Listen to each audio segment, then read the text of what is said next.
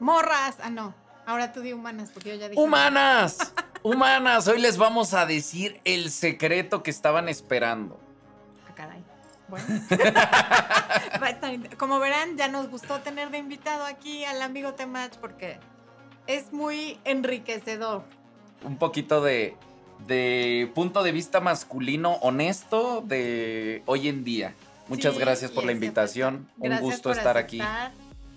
Muy amable de su parte. Bueno, pues le tengo una pregunta que ya él sabe cuál es, porque no les voy a mentir, nos pusimos de acuerdo ahorita hace dos minutos que prefería, y es sobre la independencia emocional. Y la pregunta es la siguiente. Digo, porque es muy amplio el tema de la independencia emocional. Una mujer independiente, hablando desde la independencia emocional. ¿Atractiva o no atractiva? ¿O es sin embargo? No atractiva. ¿No atractiva? No, vamos a. Creo que estaría bueno ver a qué nos referimos con independencia emocional. ok. Yo a lo que me refiero cuando digo independencia emocional es una mujer que está. No está buscando tu atención constantemente, la tuya o la del hombre con el que está, para sentirse contenta. Está bien sabiendo que hay una relación entre ustedes o se está construyendo una relación, sin embargo, tiene la independencia emocional para no necesitar un mensaje a las 9 de la mañana y otro a las 10 y otro a las 12 y otro a las 10 de la noche y por qué volteaste a ver el escote de fulanita y por qué tienes a tal amiga que se me hace que es una zorra y quiere contigo y tal. A esa independencia emocional me Eso refiero. es súper atractivo. Yo lo pregunto porque luego hay otra concepción que es la independencia emocional es no demostrar interés. Ah, no, Luego no, se no, malinterpreta por no demostrar interés, no demostrar, porque yo entiendo que vivimos en una sociedad donde el hombre tiene que un poquito liderar la seducción, liderar la, la interacción, pero de repente pues ahí esta idea de hazte la difícil o, No, o no lo sí. necesites o no demuestres que te sientes atraída y entonces eso yo creo que luego se, se creo que este término de independencia emocional luego se malinterpreta esta idea de yo no necesito un hombre. Ah, no, claro. Y una mujer que no necesita un hombre, así como un hombre que no necesita una mujer y que no demuestra interés y que no es atractivo, pues también una mujer que, que no necesita, porque sí hay una necesidad como Yo lo que natural les digo de la humanidad, no, ¿no? necesiten a un hombre, quieran a un hombre, porque son cosas diferentes. Necesitar a un hombre o querer a un hombre. Sí, yo creo que está, está padre, pero sí hay una cosa que pasa en, como en la distinción entre hombres y mujeres, donde, y aquí es donde pasa esto que, que te platicaba el otro día, pero al revés, el hombre cree que la mujer es como el hombre. Para el hombre es muy atractivo ser necesitado y ser valioso y ser reconocido.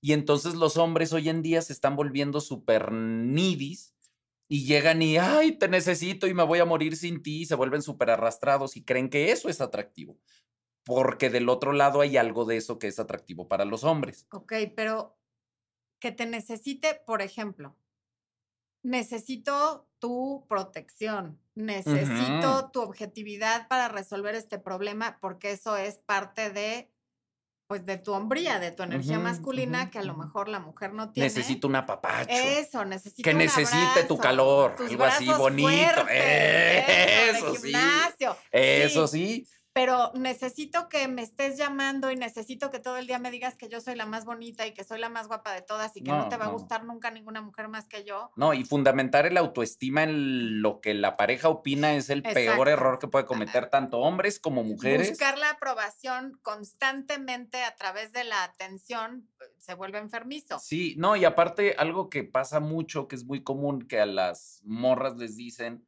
este, que lo atractivo es que si no te está llamando no te quiere, que si no te escribe todos los días no te quiere, y pues la verdad es que como en el mundo masculino la supervivencia es, es difícil, tienes que trabajar un montón y, y sí hay una diferencia en cómo manejamos la atención. O sea, para los hombres, cuando estás trabajando, cuando estás en, tu atención está ahí, es difícil como... Sí, son de un solo carril y las mujeres podemos estar un poco en, más carriles. Somos de un carril, entonces a veces que ese carril no sea siempre mi pareja, no quiere decir que no la quiera, no quiere decir que no me atrae, no quiere decir que sea lo, no es lo más importante para mí, solo ahorita estoy en este carril y mañana que tenemos una cita, entonces voy a estar en este carril y entonces sí, pongo toda la atención ahí, ¿no? Pero esta cosa continua de necesidad de atención continua, pues en realidad es sabotear la relación, creo yo. Algo que yo les digo en el curso de autoestima, en el taller, es, si tú tienes equilibrio en la mayoría de las áreas de tu vida o en todas, ¿no?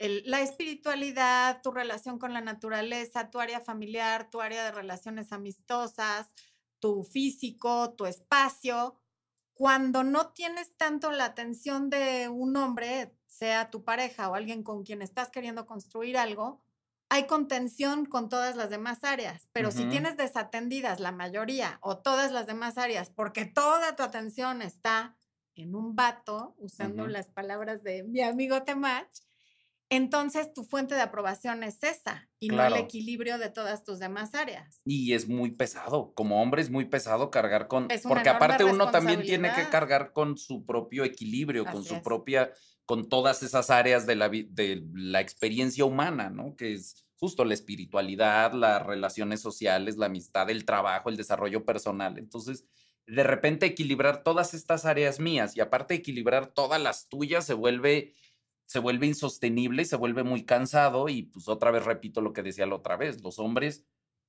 renunciamos antes de tratar de arreglar las cosas, antes de tratar de hablarlo, porque también a los hombres nos cuesta mucho trabajo poner lo que sentimos en palabras. Entonces muchas veces es más fácil decir, ah, renuncio y me voy con otra mujer que tal vez no es tan problemática o no me exige tanto, que negociar y decir, oye, mira, mejor este, manejemos la exigencia desde otros lugares. Responsable del bienestar emocional de otro adulto y de a gratis porque no está pasando nada grave, es muy pesado, es algo que yo siempre les digo. Eso es un, ese es un gran punto porque obviamente si estás en una emergencia y pues uno incluso se siente útil como hombre, entrar en esa contención emocional tal vez porque hay una circunstancia límite. Pero si todos los días son circunstancias límite, pues sí dices, es cansadísimo y dices, no, gracias. Es que no me contesta. ¿Y qué tal si fuera una emergencia? Ajá, pero no es. No es. Aparte, los hombres tenemos el sexto sentido de saber cuándo es una emergencia y ahí sí contestamos.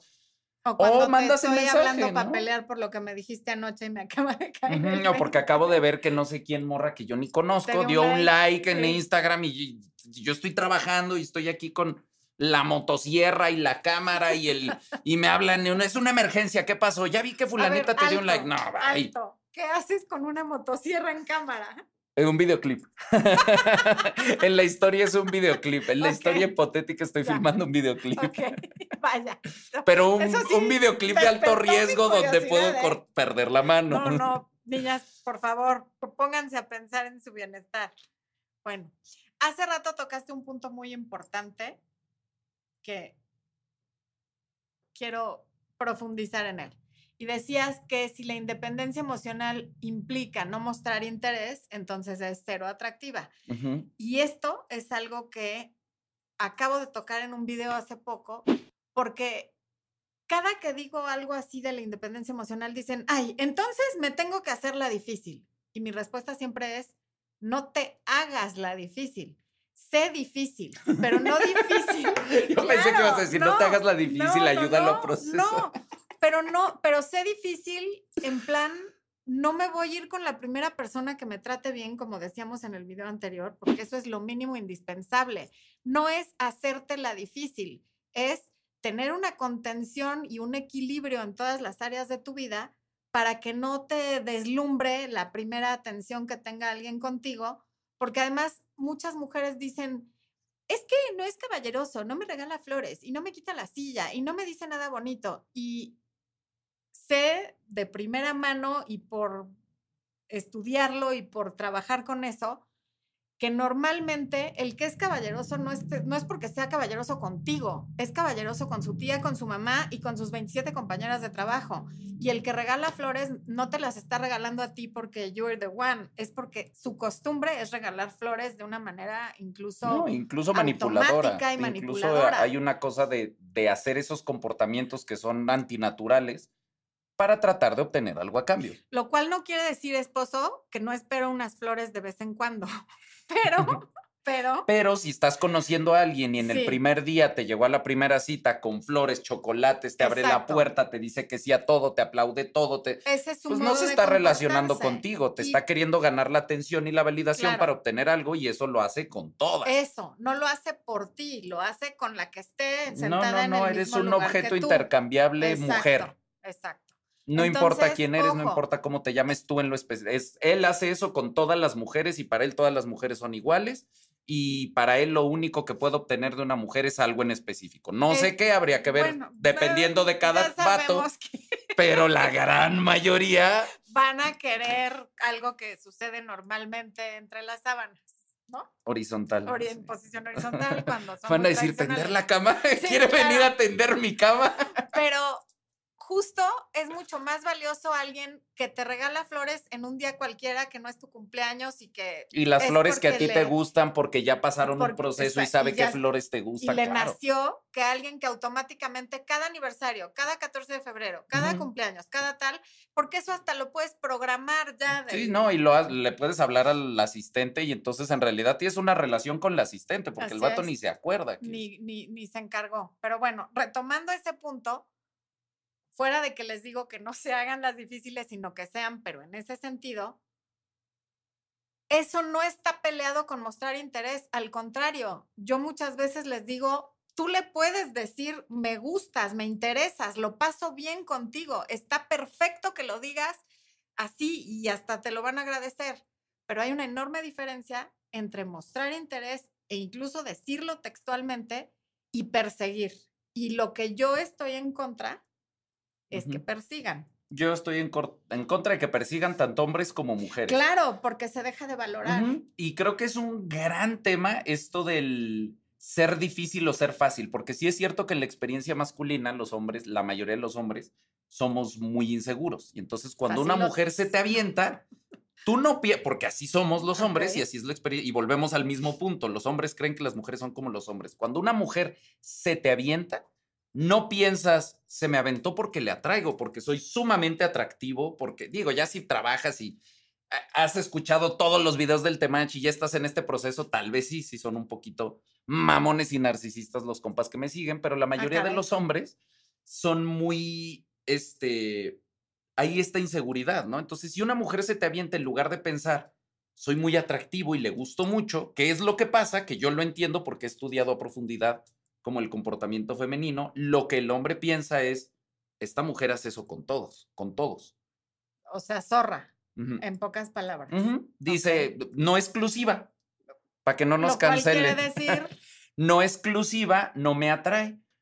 En cambio, si desde el, si al principio eres selectiva y después empiezas a demostrar cada vez más intención por cosas que él hizo, él va a decir, ah, le gusto yo, no le gusta a cualquiera. Conmigo lo está haciendo porque al principio me decía que no. Al principio no se reía de los chistes así. Los primeros chistes, dijo, hmm", pero ya ahorita se bota de la risa. Es porque gradualmente yo he hecho cosas que hacen que me vea atractivo. Entonces, interés selectivo más independencia emocional, como ya a arriesgándome a ser repetitiva, se los digo casi en cada video, sí puedes demostrar interés.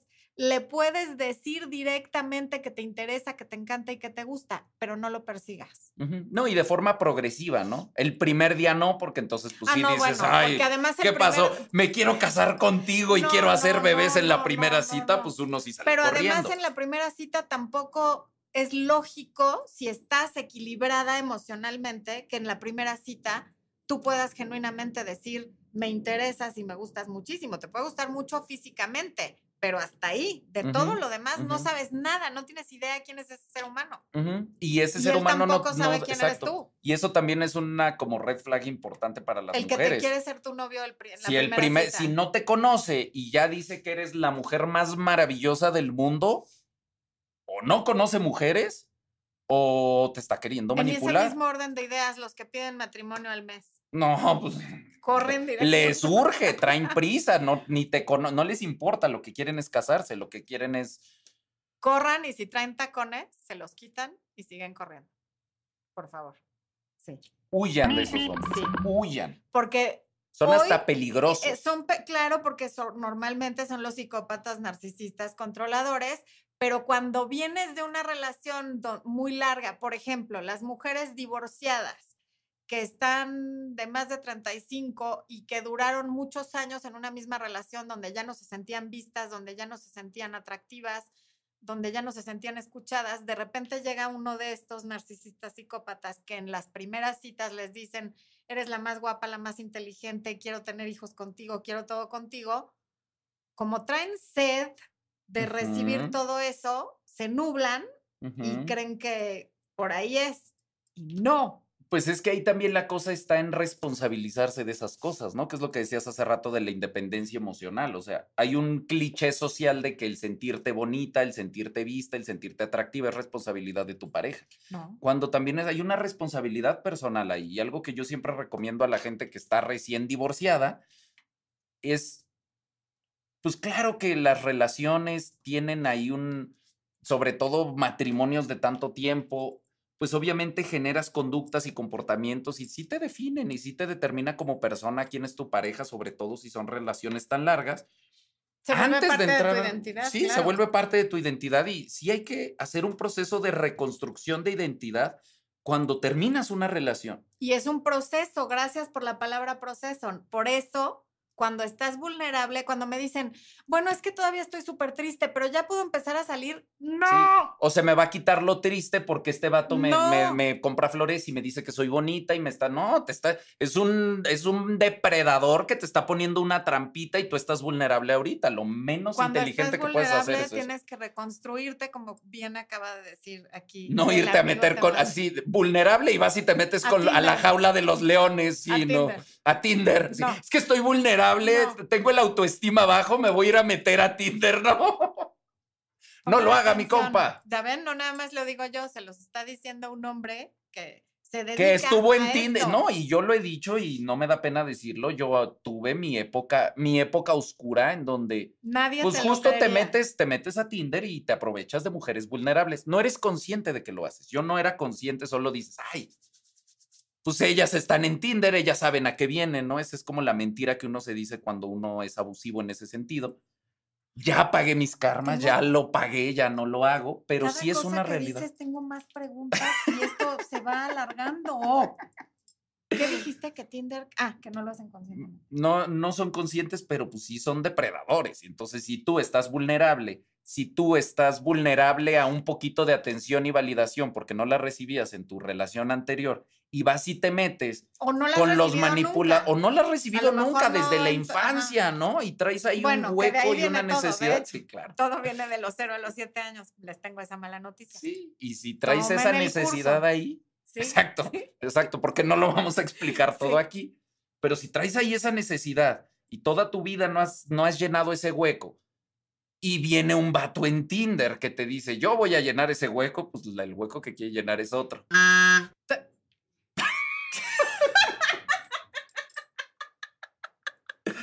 Hasta, No hasta- vayan a Tinder. No, no vayan a Tinder cuando estén vulnerables. Oye, a ver, dijiste algo bien importante.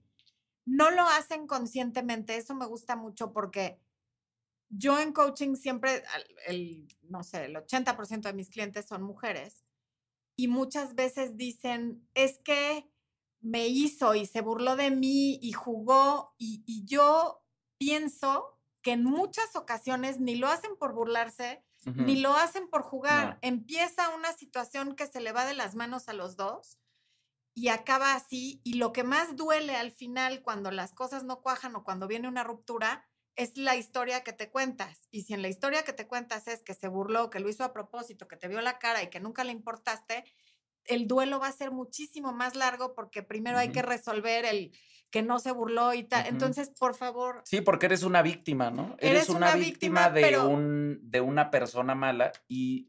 Pero la gran mayoría de las personas, desde mi punto de vista, en serio no son malas. No, y no es personal. Generalmente tiene más que ver con la experiencia de, de uno que con tratar de hacerle daño al otro. Exacto. Eso por un lado. Por otro lado, los hombres somos sumamente inconscientes, la mayoría, a la hora de relacionarnos. Hay este cliché de y yo lo veo mucho, ¿no? De mujeres que dicen, di cuál es tu intención, si nomás quieres una noche está bien, si quieres una relación también está bien.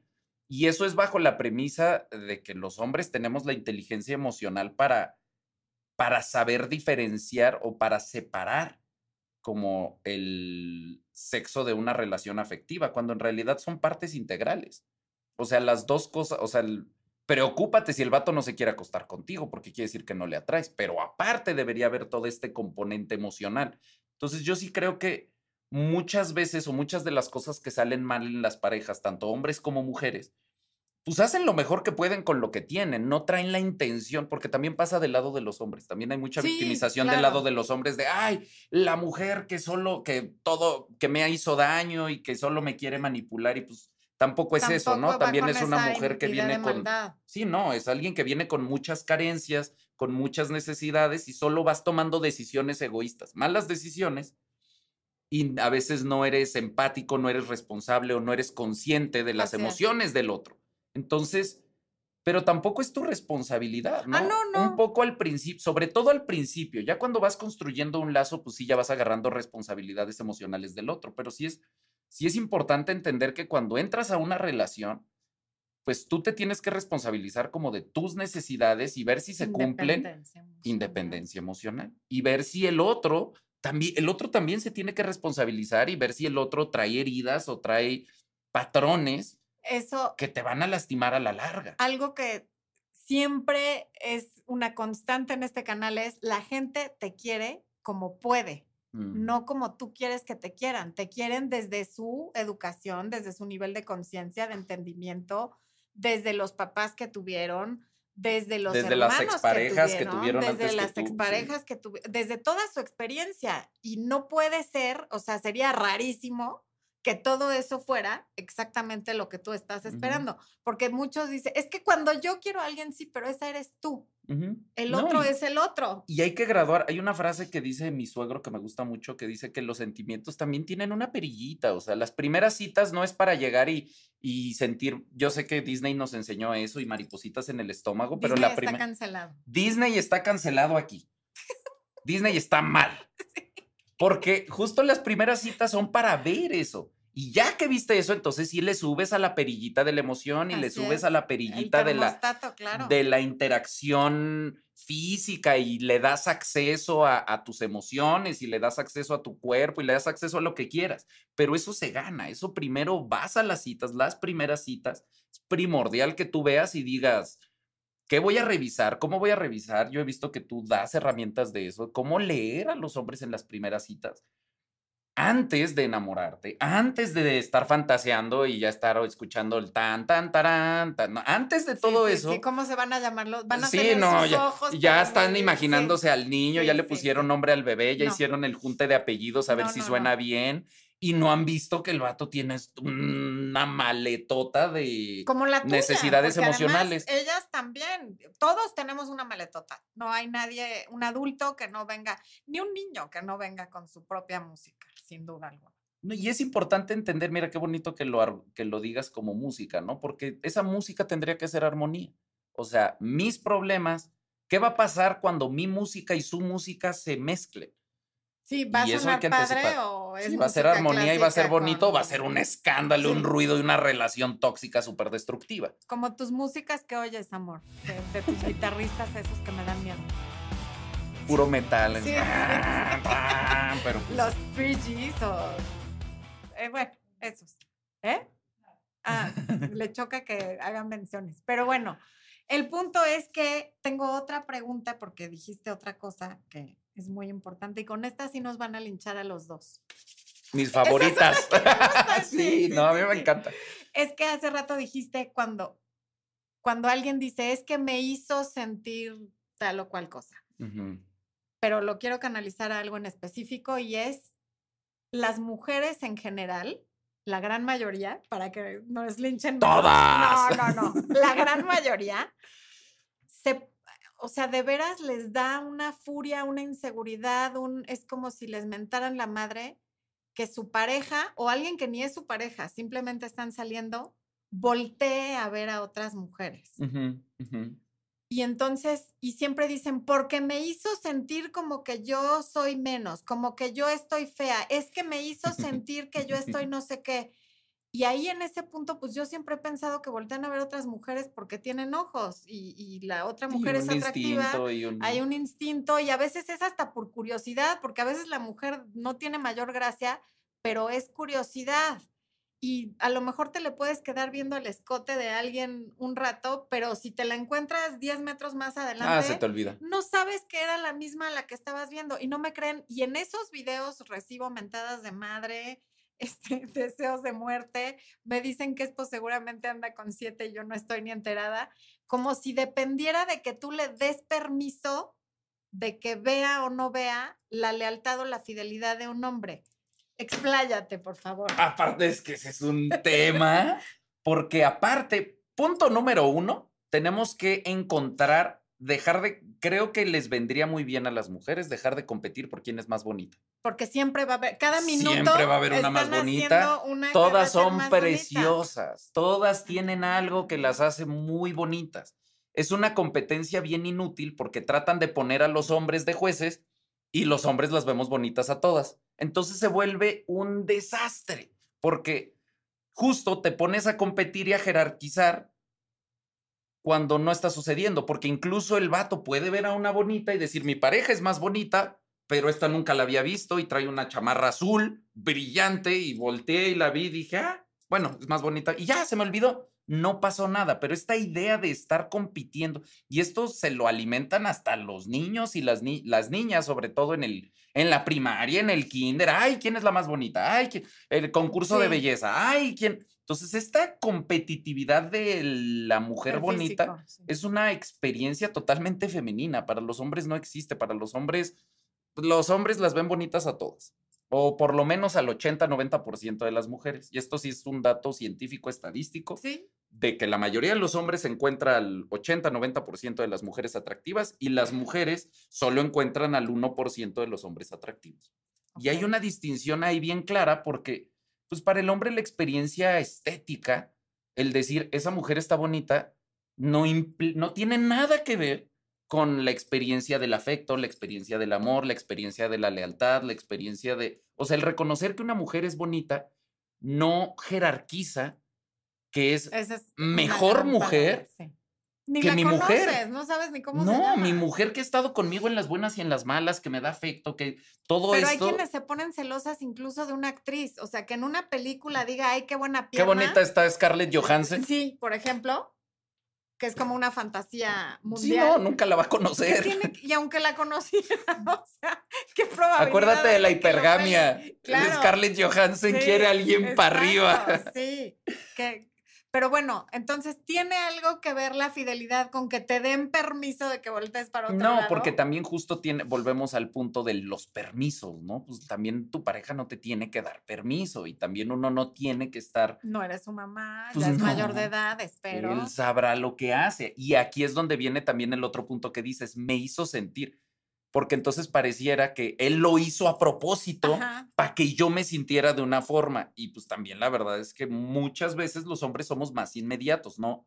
No es personal, lo hacemos de muchas de las cosas que hacemos las hacemos desde nuestras necesidades más básicas y no desde no pensamos en cómo va a repercutir. Y es algo que yo quiero, creo que se puede cambiar y que yo en mi contenido a los hombres siempre les digo, piensen cómo lo está viendo la morra, cómo lo está experimentando la morra.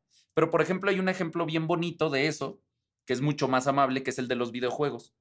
A ver. A los hombres nos encantan los videojuegos, nos encantan.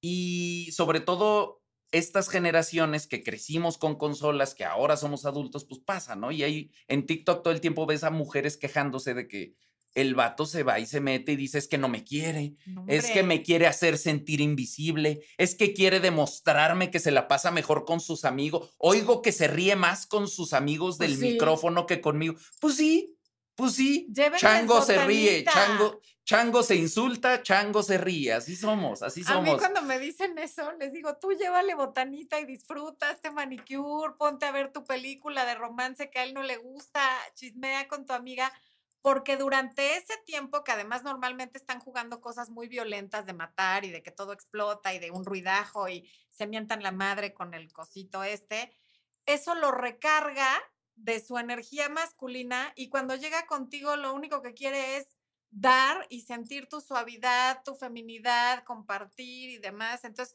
es un muy buen espacio.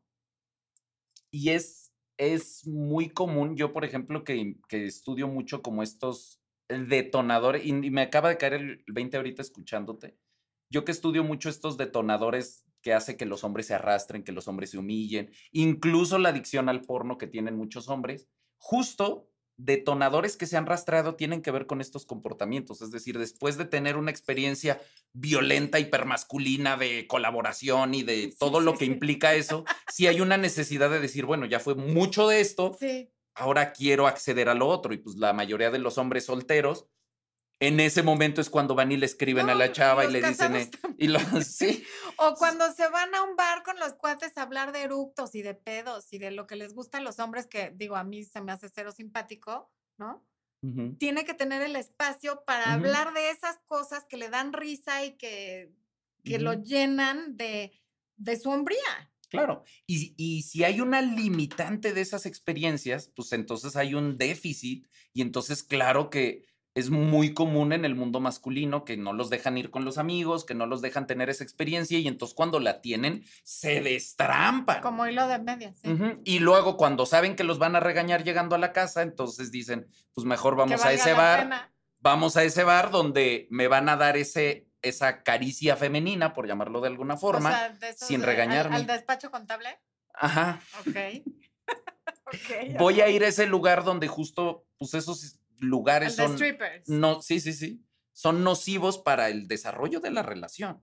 Pero si él sabe que regañando de ¿Sí salir son con, de nocivos salir con, para el desarrollo de la relación? yo creo que Yo honestamente creo que no. Yo. Yo, yo preguntaría cuál es la necesidad detrás. de- No, o sea, ¿cuál es la necesidad de comprarte un coche alemán? No hay necesidad. Pero Pues, si le sea, rascamos una necesidad de pertenencia, eh, una necesidad de validación. O a es veces que yo es creo porque quiero y puedo, pero, Sí, pero a y lo que quiero ir con mis amigos, o sea, echarme unas chelas y si hay una morra cada viernes y- y te gastas toda la quincena así, fatal, fatal y estoy Sí, no, totalmente pero en contra. sí, no, yo estoy pensando en los vatos que Yo están enamorados. Y que sí. van de vez en cuando, de verdad, a mí me daría Ah, más miedo no. un bar normal donde va a conocer a una chava a la que le puede pedir su teléfono y tal, que, que un Sí, strip no, club, pero no, yo, está- soy yo. yo estoy de acuerdo. No, yo estaba pensando en el extremo del No, vato que no, se no, gasta no, toda no. su No, quincena eso- eso y el vato pero- que está enamorado de las strippers y no, que les dice a todas, te voy a sacar de Es- trabajar. pero eso es como el porno también. Una cosa es que ve el video que le mandó el compadre por WhatsApp a todos los del grupo y otra es que se la pase viendo eso en lugar de trabajar y construir una vida. O como el que tiene una ludopatía y se lo gasta en o Sí, sea, vas y juegas un día al sí, blackjack y dices, ay, china, el que sí. se gasta la O sea, creo que claro. el extremo nunca es bueno de nada, pero el que los cuates de repente fueron a la despedida de soltero, o sea, me parece que Yo estoy de acuerdo contigo en... Yo tengo mucho problema con todos esos comportamientos, pero ya es un, ya es a nivel como filosófico, más espiritualmente. espiritual. Yo que te- estoy que, que político, la energía. político. A mí me parece que la pornografía, la prostitución y todo eso son mecanismos nocivos para la sociedad. Y sí lo son, claro.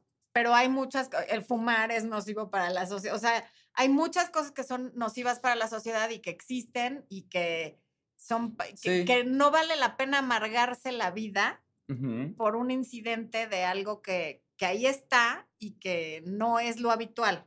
Sí, Ese es mi, a lo que sí, me refiero. sí, yo estoy de acuerdo con eso. Qué bueno que estamos de acuerdo. Pues dado que cerremos en que estamos de acuerdo. Aquí la vamos a dejar humanas, morras, vatos y quién es más. Y compas. Y compas. compas, claro, los compas también deben andar por aquí. Sí, sí, sí, sí, seguro se vinieron a asomar y seguro aprendieron mucho de la condición femenina el día de hoy. Pues muchas gracias por quedarse hasta el final. Hablando del tema de hoy, para eso están el taller de autoestima, viene el de Irresistiblemente Mujer, la clase de energía femenina. Tienen mucho material para aprender, mejorar y tener una vida menos conflictiva con sus parejas. Humans, ¿dónde te encontramos? En el Temach Morras para las morras, el Temach para los compas. También fíjate que hay muchas mujeres que les, así como te decía hace, hace rato que seguro aquí están los compas, hay mujeres que les llaman la atención pues, de que platican entre hombres, Ah, no, ¿no? Entonces también son bienvenidas si les da curiosidad, si les da el morbo, pues también pueden venir al canal del Temach. Hacemos live martes y jueves y los viernes son viernes de morras, así que bienvenidas, sus preguntas son bienvenidas. Bueno, nos vemos la próxima semana.